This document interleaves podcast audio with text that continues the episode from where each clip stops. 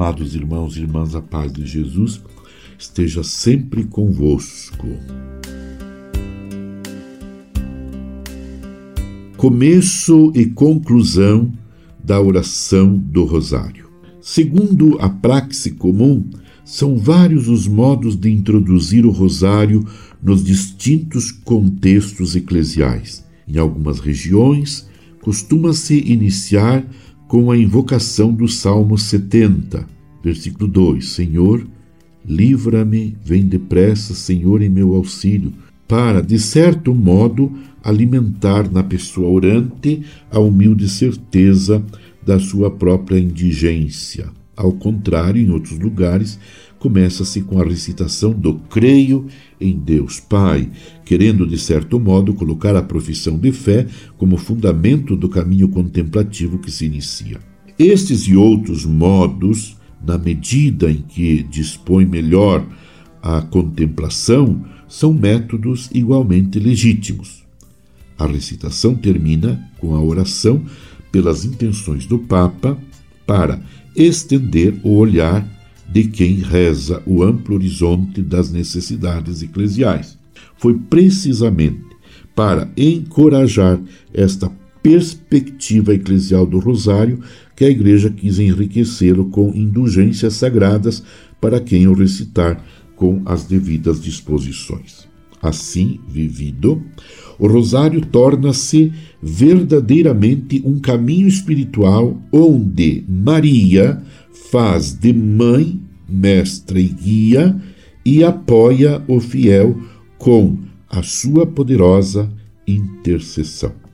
Como admirar-se de que o Espírito, no final desta oração em que teve a experiência íntima da maternidade de Maria, sinta a necessidade de se expandir em louvores à Virgem Santa, quer com a oração esplêndida da Salve Rainha, quer através das invocações da, ladainha, da ladainha lauretana. É o remate de um caminho interior que levou o fiel ao contato vivo com o mistério de Cristo e da sua Mãe Santíssima. A distribuição do tempo. O rosário pode ser recitado integralmente todos os dias, não faltando quem louvavelmente o faça acaba assim por encher de oração as jornadas de tantos contemplativos ou servir de companhia a doentes e idosos que dispõem de tempo em abundância. Mas é óbvio, isto vale com mais forte razão ao acrescentar-se o novo ciclo dos mistérios da luz, que muitos poderão recitar apenas uma parte, segundo uma determinada ordem semanal.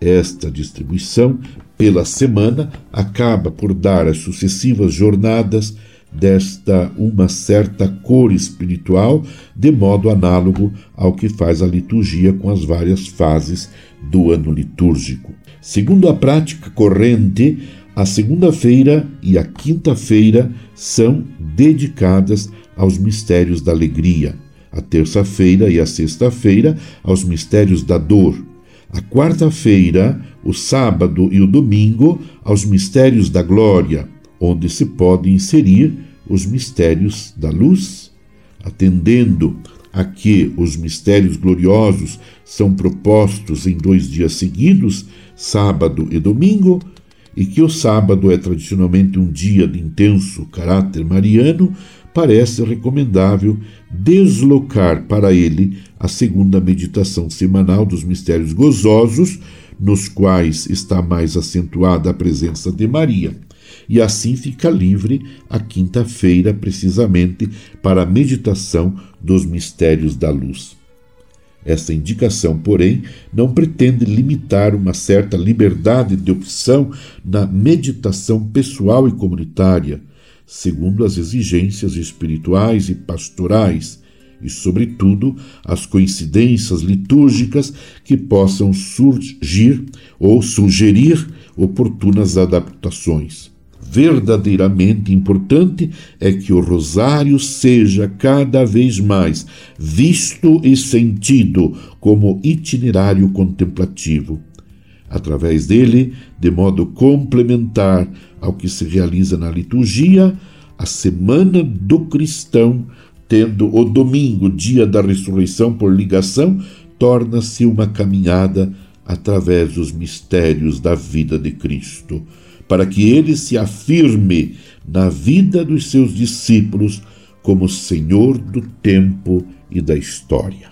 Permaneçamos unidos em oração com Maria, mãe de Jesus. Abençoe-vos, Deus Todo-Poderoso, Pai Filho e Espírito Santo. Amém.